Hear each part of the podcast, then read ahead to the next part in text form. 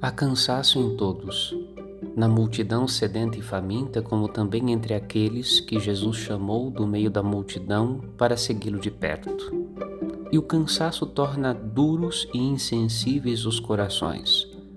O sinal que Jesus oferece aos seus discípulos, que depois deverão servir às multidões, não é outro, mas Ele mesmo, caminhando sobre as águas dominando o poder da natureza que tumultuava o coração deles com medo e incerteza.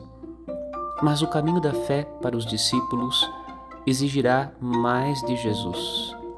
Exigirá sua vida na cruz, para que, olhando para aquele que foi transpassado, vissem e fossem curados. Padre Rodolfo